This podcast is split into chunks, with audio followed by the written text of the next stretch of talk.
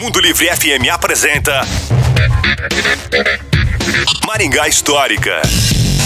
E aí pessoal, tudo bem? Aqui quem fala é o Miguel Fernando do Maringá Histórica. Bom, que o Gilberto de Carvalho visitou a cidade de Maringá por diversas oportunidades, isso não é novidade para ninguém.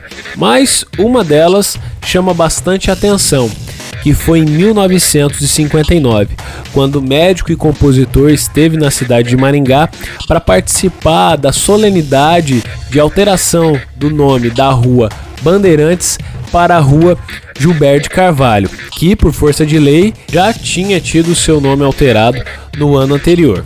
O evento se deu na frente da sede da Companhia Melhoramentos Norte do Paraná, ali na Avenida Duque de Caxias. E sabe qual que é o bacana? O Gilberto Carvalho passou por lá, esteve com outras autoridades e outras personalidades da cidade. Mas o legal é que se você passar ali na Avenida Duque de Caxias, esquina com a rua Gilberto Carvalho e olhar para cima, você vai ver uma placa diferente, de época, escrito Rua Gilberto Carvalho.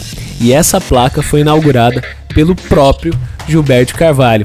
Legal, né? Vamos olhar um pouquinho mais para o nosso redor para saber sobre a história da nossa cidade. Se você quer saber mais sobre essa ou outras histórias de Maringá, nos procure nas redes sociais. Maringá Histórica. A história em tudo que vemos.